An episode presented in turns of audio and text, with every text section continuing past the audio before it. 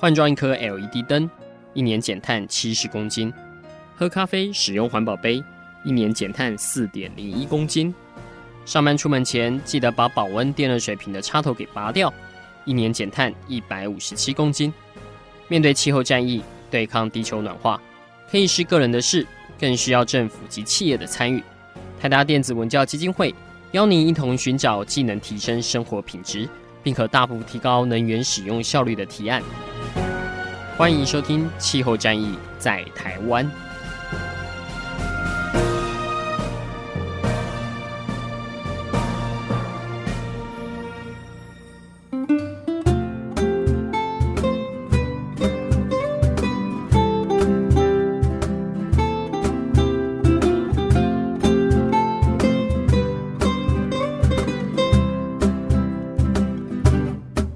朋友，大家好，欢迎来收听二零一八年第一集的《气候战役在台湾》哈。那个稀里呼噜又突然过了一年哈，那我们新年新希望哈。我们今天这一集要给大家一个新的知识哈。那各位听众常常在听我们《气候战役在台湾》的朋友们，一定知道我们台达电子文教基金会在推广节能是不遗余力啦哈。那我们自己也盖了很多的绿建筑哈。那统计到目前为止有二十五栋哈。那，应该是台湾的产业界里面目前拥有最多的这样子。但大家常常知道，就是呃，去年这个台湾是一个缺电的一年嘛，吼，所以去年在做真的在做一些节能的动作的时候，大家都知道说，哎呀，还蛮困难的，不太容易这样子。然后台湾的一个建筑部门的用电跟这个。排碳量真的是每年居高不下了哈，那怎么样节下来，就是一直是一个很苦恼的地方。虽然说我们台达一直在呼吁大家做节能，但是呃，坊间总会听到很多的一般的推脱的借口哈。有些人就觉得啊，我们的建筑设计天生就比较差了哈。譬如说，我们都是什么钢筋水泥啦，都是玻璃帷幕啦，然后我们这种亚热带气候是又湿又热啦，吼，然后又高温啊，又暴雨这样子，而且我们的建筑刚好位在地震带上，所以我们的建筑是以防震为主的，吼，节能并不在考虑 范围内。这个我们过去几年的节目，大家应该常常听到诸如此类的很多讨论这样子。好，那我们今天给你一个全新的、满满的一个新的概念，叫做来自德国的被动式房屋，哈。那我们什么叫被动式呢？啊、这个应该跟大家想的意思不太一样哦。然后它跟大家比较熟悉这种我们从美国学来这种绿的这种绿建筑的体系或者节能建筑的一种衡量的基准也不太一样。那我们今天又请到了这个在台湾推广这个被动式房屋概念的一个专家哈，他是沃科绿建筑事务所的叶世杰工程师。哎，叶先生您好。哎，一帆，还有各位听众大家好。对，那个其实叶先生是第一次来上我们节目嘛，哈，不过应该之后会常来哈，因为我们也是很难得知道说，哎，原来在台湾有推广这个德国被动式房屋的一个专家这样子。叶先生是您是一四年那时候成立了一个台湾被动式节能屋的协会嘛，哈？呃，对对，那时候是就是因为跟德国有点接触，然后想说把德国的系统在台湾做推广，所以那时候我们就是成立了一个。一个类似这样论坛协会的方式去推广它，这样子、嗯、是。那叶先生可不可以先跟我们快速的稍微解释一下，什么是这个被动屋呢？这个跟德国这种先天的气候环境，或者是他们的做房屋节能的一个考量标准，有一些什么样的牵连或挂钩？这样。对，呃、欸，被动式房屋它起源于德国哈，那其实它有很多的历史的因素，所以开始。去推广所谓的一个叫被动式房屋的概念，那其实概念很简单，它不同于一般我们现在，比如说我们在夏天的时候，我们一觉得热，我们就马上开冷气，嗯，我们在冬天冷，马上就开暖气，这种我们称作为主动式的去启动设备去控制室内的温度，就必须要靠一些科技或者是设备来做成节能或室内温度的调控那样。对对对，嗯，那被动式房屋的概念，也就是说它是。跟这刚才讲的主动式的概念是不一样的，它主要还是说，它在因应德国的天气的时候，它去被动式的去回收人体发散的热，嗯，跟家里一些家电的热，还有一些太阳辐射热进来以后，它把这些热透过一个新风系统把它整回收完以后。很小心的把它保存在室内的时候，嗯，这样你就不用主动的在一直每次都需要去主动的开一个暖气来维持室内的温度，这样子。哦，所以是把这些热气或热源留在室内，尽量留在室内，不要让它逸散出去，这样子。对对对。哦，那为什么叫被动呢？就是一个不太依赖科技或者是一些冷气的嘛，是可以戒除冷气的一个这样的生活吗？诶、欸，对，所以就是说，我们刚才回到刚才提到，就是如果我们每次都主动式的去打开冷气或暖气来控制室内的温度的话，我们在欧洲就称作这叫主动式的。呃，控制室内的温度。嗯，那我们先很被动式的，先不需要主动式去启启动这些设备的时候，我们去回收呃设家里家电的啦，还有我们冲完澡的热气啦，或是我们人体本身发散出来热气，或是我们煮菜完的这些热气，嗯，我们被动式的储存在室内，在重复在使用的时候，这样子我们就可以很大量的节约室内所用暖气的状况。这样子，嗯，这可是这个情况是因应在。欧洲大陆天气的情况下所推演出来的设计方式，嗯、是的，因为大家想象一下，其实家里真的有蛮多这样的热气哈。像最近如果在家在开电暖气的，其实这些应该热气会留在家里。然后如果在家里有在开火或炒菜的哈，其实每次炒完菜也不只是炒菜了哈，有时候洗完澡，这个打开浴室的门，这个里面的热气啊、水蒸气就全部冲出来哈。对，会停留在室内一阵子这样子。那到底要该留还是该开窗让它出去呢？有时候陷入两难这样子哈。不过那个呃叶先生，其实我看一下您的经历，我觉得蛮讶异的。其实您是去英国留学的，那怎么会跟这个德国的被动式房屋这个产生关系呢？对，嗯，我当初在英国念书的时候。最主要专攻的是环境设计，嗯，所以在以台湾来讲，台湾有一个绿建筑标志叫 EEWH，是，然后美国是 LEED，嗯，所以我那时候在英国念完书，理当也应该采取所谓的取得一个英国的执照，叫 BREEAM，B R E E A M 这个执照，嗯，那可是很有趣的是，我们取得完这个执照以后，我们的教授会鼓励我们。是不是去取得一个叫德国被动式房屋设计师的执照？嗯，那我那时候就很觉得很好奇，为什么连英国人这么……他本人是英国人，没错。对对对，他们他不是推销祖国的东西，叫你去。对对对，我那时候想说，应该是要去推销自己祖国的衍生出来的产品，嗯，怎么会是一个英国人去举荐我们去学习一个德国的一个叫被动式房屋的系统？嗯，所以我才觉得说，哎，会不会是？德国这套系统在整个欧洲大陆来讲，甚至在英国是一个呃被认定是一个验证可以验证而且有效的一个产品，这样、哦、就是可能在欧洲市场是一个被公认算这个最好的一个系统，这样是是，所以去学了之后觉得真的很棒哦。呃，对，就是因为它其实不是那么的复杂，那它的逻辑很简单，所以我觉得说对很多设计师来讲是可以马上应用上的，所以我才会觉得说，哎、欸。把这种很好的技术的观念导入到台湾，才是一个一个比较正确的方向。这样子，嗯，其实就气候本身条件来看，英国跟德国本身应该差异也蛮大的哈。呃，是是，某些月份来讲，英国还是比较偏冷一点这样子。嗯，对，因为其实英国也是一个是它是在欧欧洲大陆外的一个海岛嘛哈。嗯，那它也可能是比较有一些像雨季啦或海风，但是德国就是比较内陆型的国家嘛哈。是，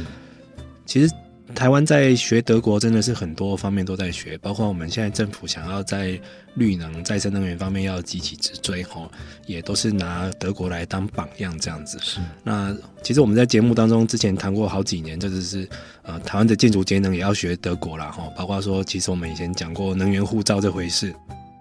那希望台湾在房地产交易或者是在这个民众的购买需求，可以考虑一下房子的这个能耗表现这样子哈。那不过讲了很多年了，讲破嘴了哈。这个目前政府并没有帮上太多忙，或者是呃，或者是没有被市场所认定这样子哈。那不过叶先生，您实际在协会成立之后这三年来，在台湾推动这个被动式房屋，你觉得目前大家接受度高吗？嗯。就是我觉得台湾市场是一个蛮有趣的一个市场哈、嗯，然后有时候我们常常在外面演讲啊，甚至我们在二零一七年的时候八月我们去日本演讲，嗯，发现日本人跟有一些观念跟台湾人蛮像的，就是说我们会认为这么热的环境，我们为什么需要保温材？嗯、那可能这观念很简单，可是我讲这个观念出来的时候，就是说当我们在推动被动房在台湾的市场的时候。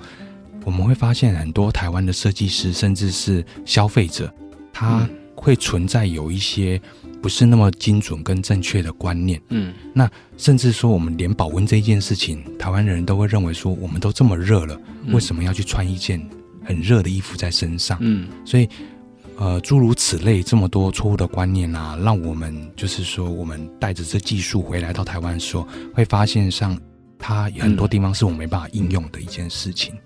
你刚刚讲的其实我蛮讶异的。你说连日本都这么想，但是其实日本就地理位置来说，它已经比台湾算寒冷蛮多的，是算一个中高纬度的国家。但是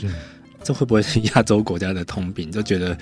我们要冷气就好了，我们要空气流通就好了，我们不需要。保暖或隔热之类的，是是，嗯，好，这就是蛮有趣的现象哦。那我们先休息一下，下一段我们再来听听看这个，呃，叶先生他目前在国内新推的一栋已经完整改建好变成被动房的一个例子。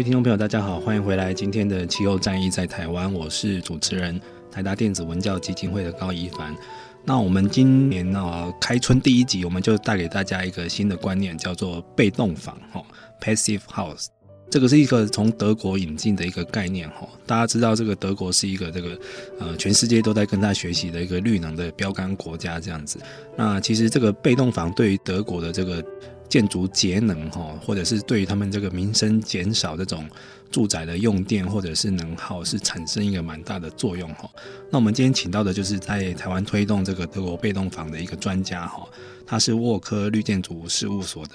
叶世杰工程师哈。那其实叶叶先生他常常被邀请来谈德国的这个被动房的概念哈。那我想这个问题他应该常常被问到这样子。呃，叶先您自己评估这是。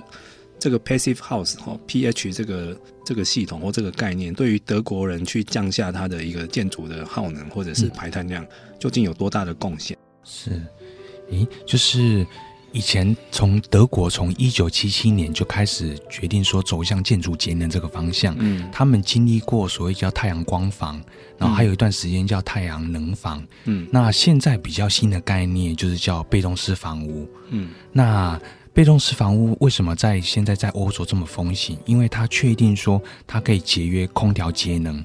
百分之七十到百分之九十。嗯，它不是节省百分之三十哦，它是节省百分之七十到九十。嗯，那它可以被定义成一个叫极低能耗的建筑。嗯，那它的很多原因就是在于说它做完保温啦，换很好的窗户啦、新风机，还有一些气密这些等等的措施。对。大概是这个方向，七十到九十，哇，这个如果可以在台湾办到，这个不得了。大家知道 台湾住宅部门一年用多少电吗？呃，以前我们很无聊有算过哈，应该是超过四百亿度电哈，大概占我们整体国家用电大概百分之二十左右哈，四百亿度哈。其实这个也有，如果大家有兴趣去类比的话，这个也差不多相当于是台湾核能电厂的一个总产能了，差不多了哈。那所以，如果我们可以省下一半，或者甚至于到达德国的这个标准七十到九十，这个真的是很可观哈。因为台湾的住宅耗能，大家应该用猜的就知道了，大部分都是拿去吹冷气的，好，所以就是呃，如果没有冷气的生活，我们还真的不知道要怎么想象哈。不过叶先生，我有看到一个标准，就是德国被动房它的一个概念是说，呃，每年每平方公尺的耗电大概是一百二十度左右哈，是。就是我们坊间说的 EUI 啦，哈，就是看一个建筑有多耗电或多吃电，就大概把它的总用电除以它的面积，哦，所以会出现一年大概每平方公尺花了几度电之类的，哈。那其实一百二这个数字是有点偏高，不过德国人的算法又不太一样，他是假定你一年三百六十五天都住在里面，是是，好，大家常想想看，我们其实上班有时候都上班时间都是在户外的。哦，或者是有些是那种比较参观型的，常常是没有人来光临的那种场域。德国这个一整年在里面只花一百二十度，哦，这个其实很低的标准。对对，它的用意是这样子，就是说我们设计师在计算这房子的时候，嗯，我们常常会跟德国人吵说，哎，明明我白天就去上班，为什么我白天还要算一整天的能耗这样子？嗯，那大家都知道德国人的个性比较严谨，他会认为说。一个使用者，他去外面上班，可是家里会不会有小孩子跟老人？哦、那这么多全世界不等那么多没有出门的人还在用。对对对，所以德国人的个性是希望说，我们先 先模拟，就三百六十五天、二十四小时都会有人在家里的情况下，嗯，我如何确定说我的空调都一直维持在二十度到二十五度，然后有人。每天都有里面在里面，比如说冲热水澡啦，使用电器啦，看电视啦，嗯，开灯啦。那它经过这么多呃复杂的使用的时候，还能计算出来，我每年每平方米的总用电量是一百二十千瓦小时。嗯，所以一百二十千瓦小时是是用最恶劣的情况下、最复杂的使用情况下计算出来的。那很多在欧洲的实力上，其实根本达不到这个数。呃，达不到一百二十千万小时每平方每年的原因，就是像刚才高先生你说的，就是大家要去上班啦，大家刚好假日不在家啦，嗯，然后放年假不在家的原因，大概是在这个地方。哇，这说起来真的是蛮严格的。所以乍听之下，这个德国的被动房 EUI 标准是一百二哈，好像不高哈，但是其实它是算你一年三百六十五天二十四小时都有人在里面的这个数量哈。那到底跟台湾比起来怎样呢？我这边有个资料跟大家呃类比一下哈。呃，如果你是用 EUI 一百二哈，台湾大概是相当于这个政府机关的一个 EUI 的量哈，就是每年每平方公尺大概用一百二十度。但是台湾的算法并不是像德国那样算，所以我们是真的只有会扣除那个没有人在的时候，所以呃，政府的上班时间大概算他一天八到十二小时哈。现在现在劳基法说可以加班嘛，那所以大概呃这个量是要再乘以二左右。哦，那。啊，这边来顺便跟大家介绍一下，台湾到底哪一类的建筑是 EUI 是最恐怖的哈？呃，大家常去的那些百货商场，然后量贩店、百货都是蛮高的哈，都是破两百的哈。但是各种里面最最恐怖的是叫做电信机房，电信机房它就是很多伺服器、基地台放在那里，很多电脑就很集中的在耗电，所以这个电信机房是超过九百。哇，这个太可怕了哈！行，那个电信业如果想赶快想办法做出一个被动式的电信机房出来给我们。好，不过叶先生您刚提到这个德国这个算法，嗯，嗯，但是台湾人就像您刚刚提到的，会不会很多是用气候来抗拒这个？就是我们刚提到的，就是他觉得我们的建筑都不需要做保温的动作啊。那这样您在推广上是不是很很困难呢？呃，对，就是台湾人他会有一些寄存的概念，就是。我选择混凝土的房子，那我就不希望再出去做保温。嗯、那第一个就是他认为台湾热，然后就我我没有必要做保温的一个的意图。那第二个是说，呃，台湾建筑、台湾的法规上，它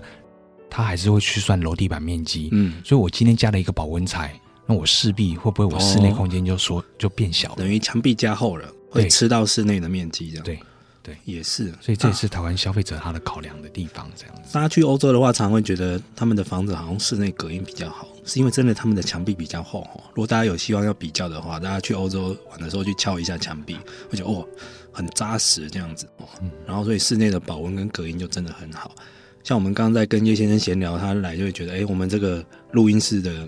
做的不错哦，因为他也是为了要。加强隔音的效果，在墙壁上做了很多功夫，这样子哦，甚至于天花板也有这样。那这样子要怎么办呢？这种用气候当借口的，你要怎么去说服他呢？诶、欸，对，可是我这个这个是讲到很好的问题，所以我每次在外面演讲的时候啊，大家都问我们怎么办，就是说台湾这么限制这么多，嗯，那我们我怎么样还是可以为我家里的小孩子或是我的爸妈去达到能源节约的效果？嗯。那其实，呃，我我很难马上直接讲到台湾的解决方法，可是我可以提几个国外的呃想法给给各位呃听众参考一下。嗯。第一个就是说，当我今天经费有限的情况下，我到底节能，我应该把钱花在哪一个刀口上？嗯，其实。国外很多数据告诉我们，其实保温才是最有效的。嗯，因为我们每替换窗户，或是我们加一些换气的系统，那个费用都会比较高。嗯，那节能效益反而反而还不如就很单纯的、很实际的去做保温这一件事情。嗯，那第二个是政府部门也要想一想，因为国外很多案例是，当民众愿意去做一个节能建筑的时候，政府愿意指定某一些银行去给他做一个贷款的动作。哦过来就是在英国有些项目是有些城市甚至是说，只要民众愿意做保温，政府提供给他的保温完全是免费的。哦，真的吗？对，所以可是当然就是这个保温的材料必须是政府所指定出来的，就是只要有政府认证合格的、合可的材料，免费给你用这样子。是是，哇，这个是很大的诱因。对，所以民众就就不会认为说那。我什么一切的节能减碳必须由我来吸收，而是政府做一个领头羊的动作去做一个嗯一个推广这样子，等于在材料的把关跟在融资的提供上，政府有帮上忙，这样民众使用的意愿就会高很多哈。对，那目前这两项台湾好像都没有哈，对，怎么怎么办？所以代代表我们台湾还有很大的一个改善的空间，是一个也是不错的切入点这样子。是是是，这感觉这个也要蛮正面思考的哈，因为。或许我们可以反个角度来想，因为台湾呃过去十几年在接受绿建筑的概念上，其实蛮多是接受美系的这个 LE 的哈 LED 这样，其实包括我们台达自己也是哈。那我们很多的建筑都会去拿 LE 的的这个绿建筑认证，那包括我们也有官方的 EWH 的这个绿建筑的认证系统哈。但是或许是不是真的跟民间的使用上可以？可以接接得起来哈，那是不是有一些更简单的方法，或者是呃，其实那些做法，其实刚刚叶先生提到蛮多的哈。就一般的民众实际可用的绿建筑手法到底是什么？然后需要哪些辅助的一些措施？这样子。好，这一段我们先休息一下，下面再来详谈这些问题。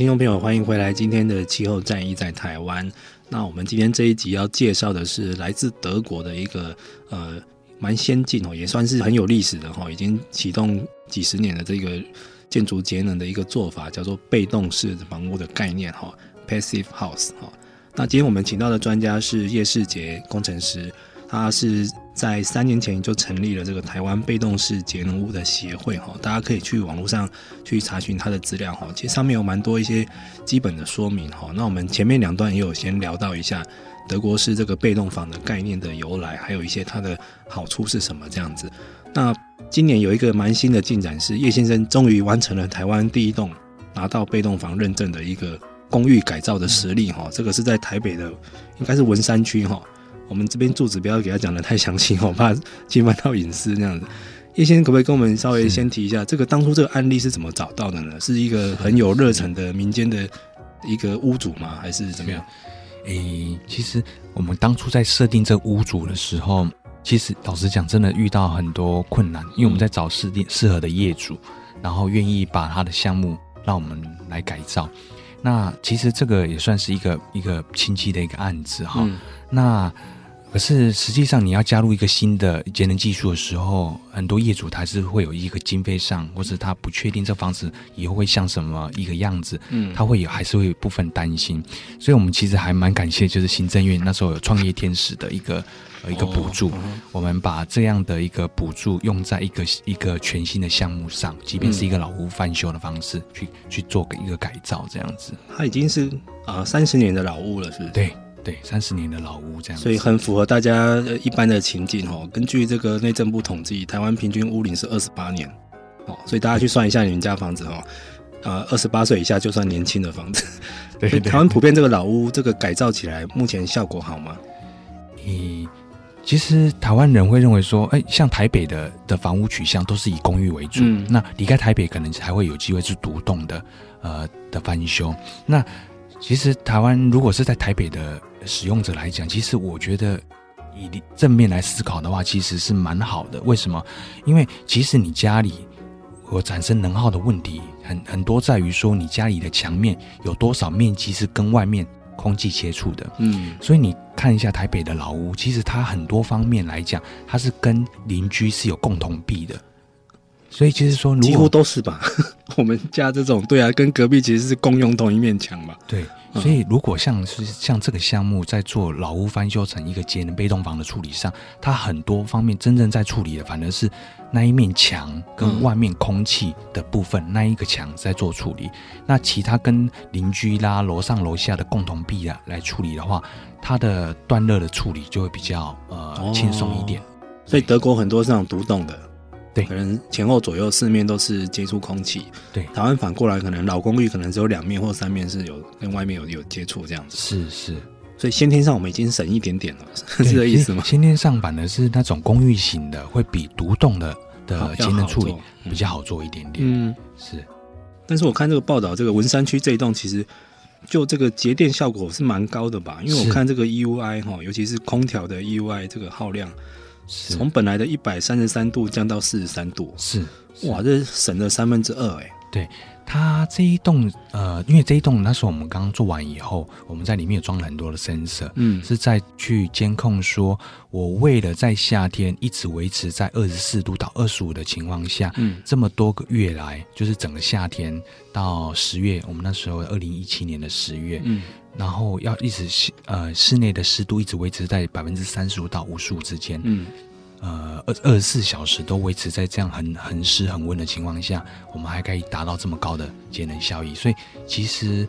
就是说，被动房是确实是可以在台湾这样的气候条件下还是可以实现出来的。嗯，对。但是会不会有人质疑说，这是在夏天？因为我们夏天的确都是很耗冷气，或、嗯、或者是很依赖冷气。所以，如果夏天只要你有办法不开冷气，老实说，电费就省了很多了哈。是。但是反之呢，如果是在冬天，嗯，对，因为我看到德国被动房的标准，它其实有一项是要求室内的空气品质。哎，这个跟现在大家一讲到就已经逃莫雷修了这个雾霾，这个是息息相关。对。所以就是说，呃，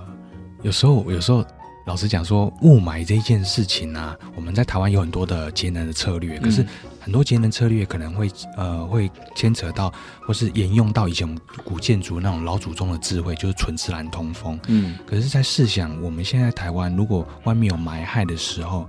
纯自然通风这一件事情反而不能让霾害跑进来。对，然后你室内就会装了 很多台所谓的空气清净机。对，最近都卖卖很好，对，空气清净机卖很好。对，那。德国的系统很简单，就是说，我们有没有办法透过一个新风机从外面打新鲜空气进来之前，我们就可以把所有的 PM 二点五，或甚至呃呃，你可以装更好的过滤器，比如说到 HEPA 医疗级等级的，嗯、就直接把所有的悬浮粒子隔绝在外面，只允许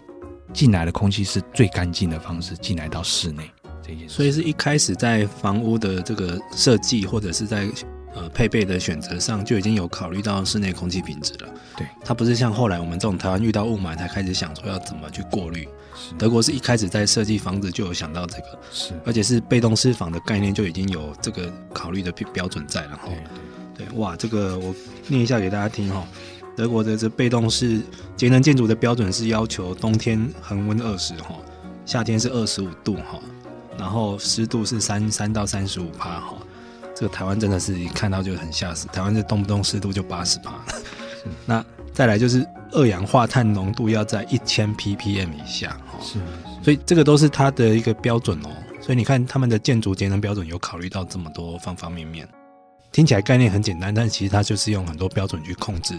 让这个厂商或者是建筑师在设计的时候就会照着这个方法去做。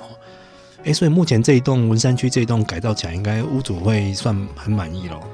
对，因为呃，很特别的是，连甚至因为这个房子当初那个建筑师在做设计的时候，他有一他有一间厕所是完全没有对外窗的，哦、所以这个也蛮常见的。台湾好多那种多辟出来的厕所都是完全没有窗户，所以我们常常会认为说，只要这个厕所没有对外窗的时候，嗯，它室内的瓷砖啦，或是会有味道，都会产生发霉或黑霉菌的发生。这样，可是这一件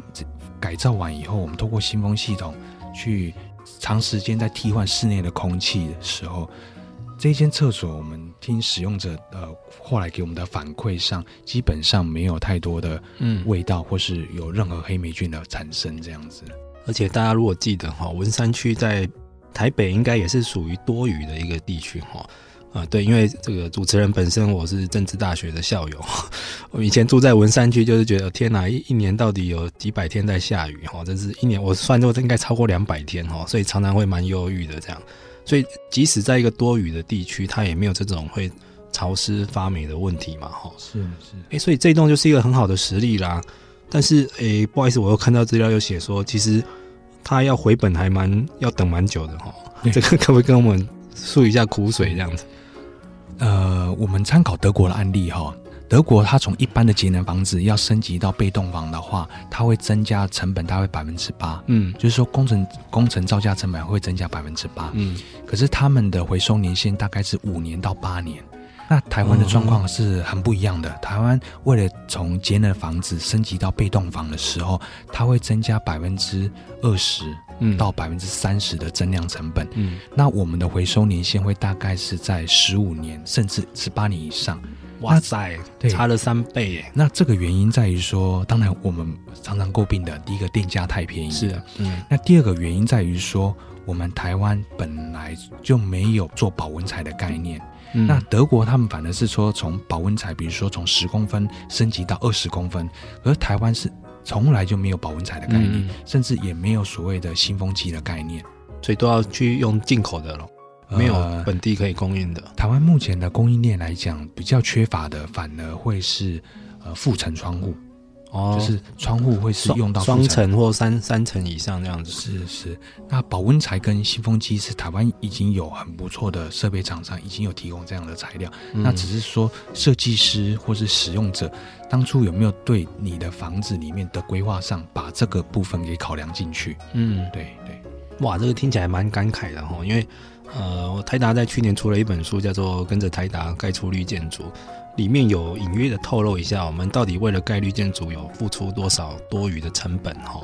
那那个时候大概是十五趴左右哈，因为台达应该本身也算蛮节省的哈。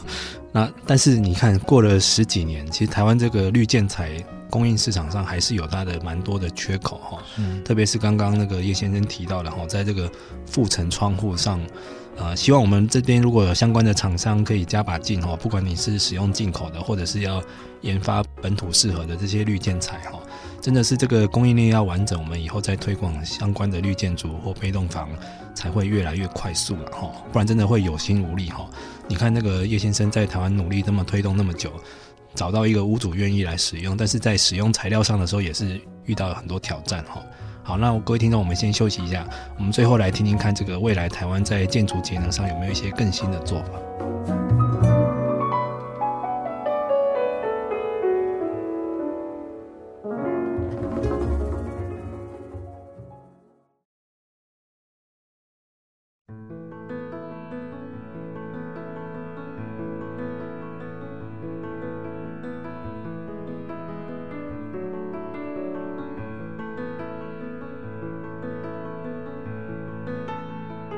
各位听众朋友，大家好，欢迎来收听这个二零一八年第一集的这个气候战役在台湾哈。那我们今天很高兴邀请到的是沃克绿建筑事务所的叶世界工程师哈。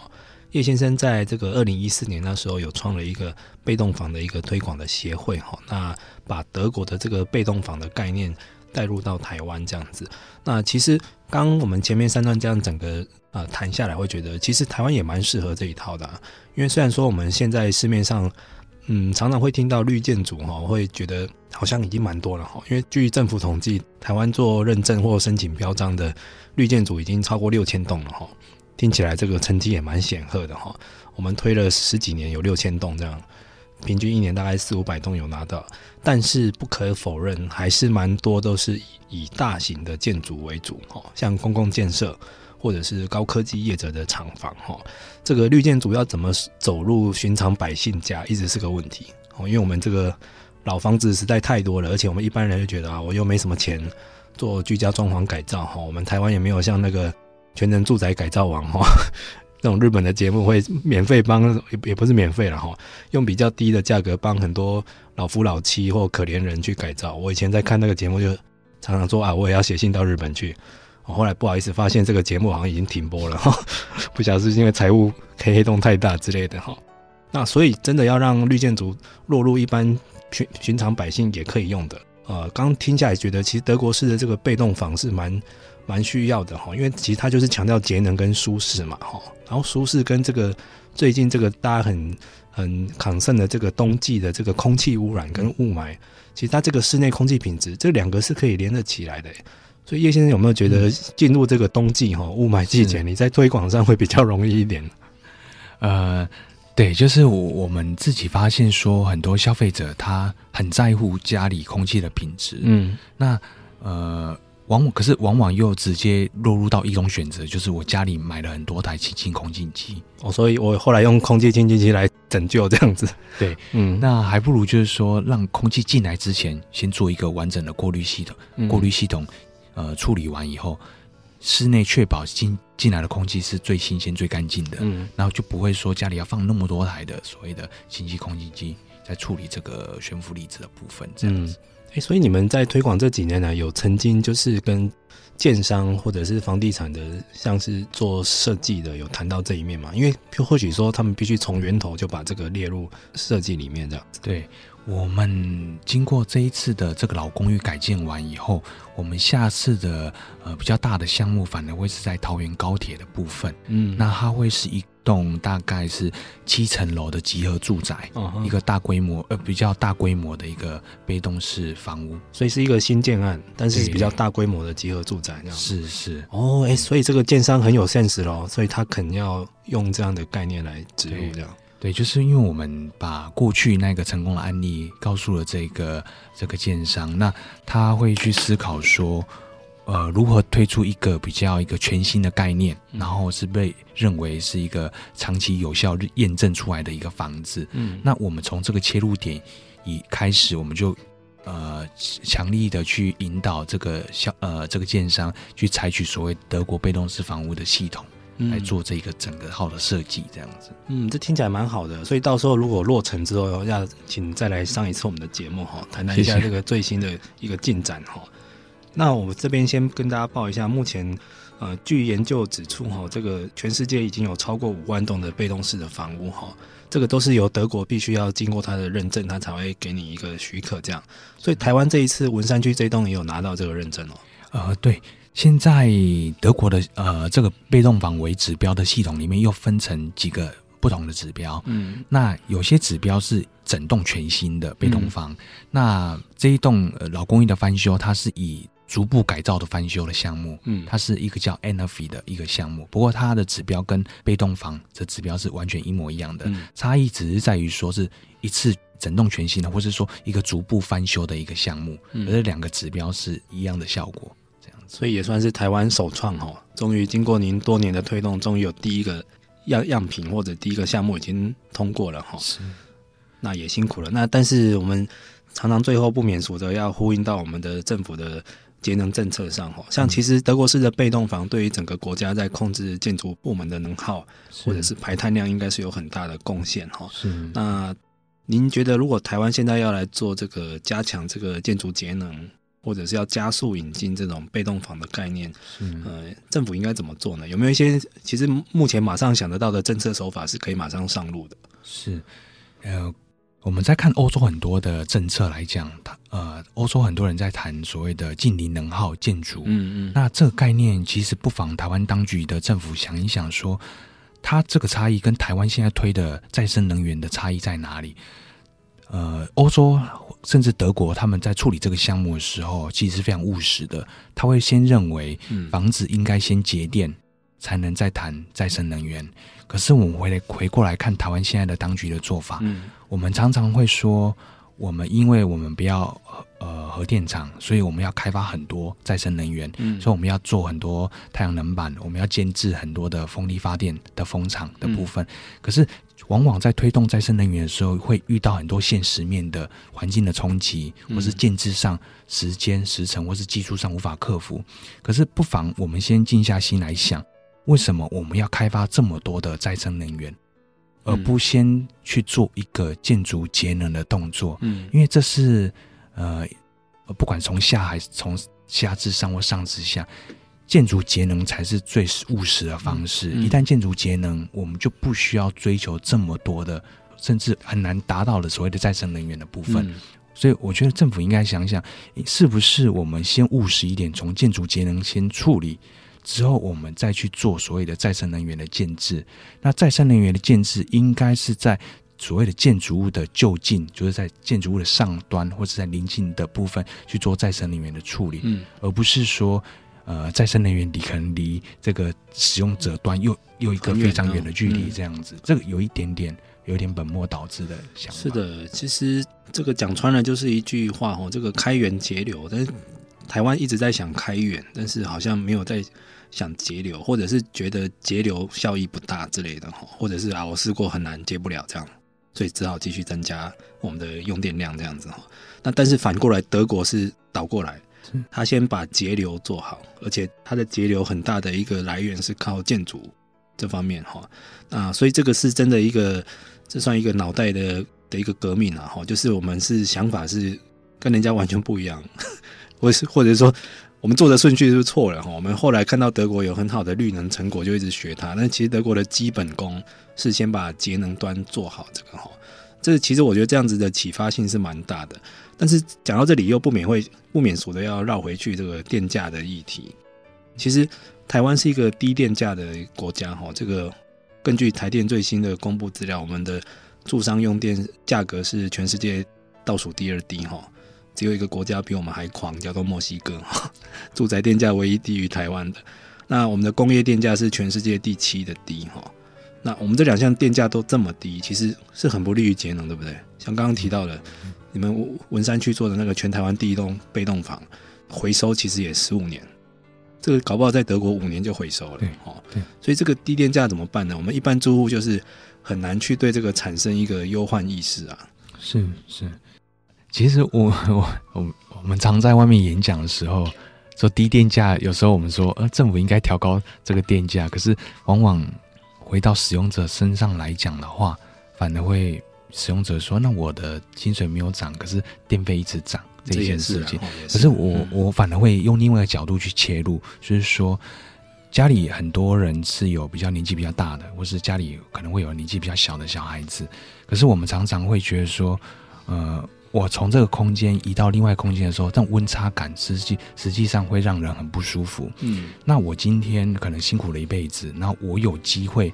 透过一个翻修，或是我新新买了一个房子，有没有可能是我可以有一个房子是给呃家里有年纪比较大的人，嗯、他住起来是真的真的很舒服的，嗯，而是而且是以健康来考量去做一个打造一个非常健康舒适的环境。那当然你会一定会有一个增加的这个建置成本，所以我觉得消费者要去想想看，就是说我建置的成本跟家里人的健康来讲，到底是哪一个是？比较重要的一个考量，嗯，因为呃，从政府的角度跟民众的角度来讲，电费的调整可能都是一个非常非常巨大的冲击。嗯、可能使用者端他会觉得说，哇，那我支付起不起这个电费，那政府调高电费可能又怕被骂，嗯。可是对消费者来讲，这个这个健康跟投资这一件事情，反倒是另一个不同的切入点。也是啦，而且健康真的是目前比较可以打动很多人的诉求哈，包括从雾霾，还有室内空气品质，还有考虑到未来整个台湾走向高龄化的一个社会哈，大家可能最近这个寒流来，就会发觉常常有那种冻死的新闻哦，或者是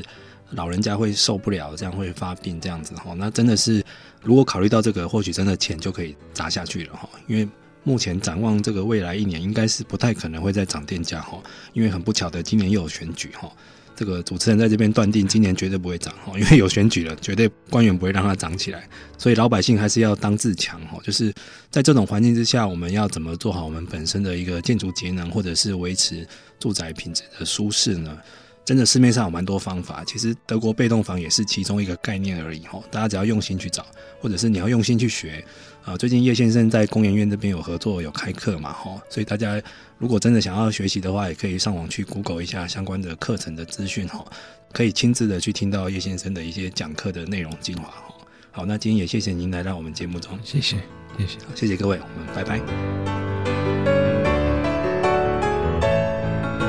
以上节目由台达电子文教基金会独家赞助播出，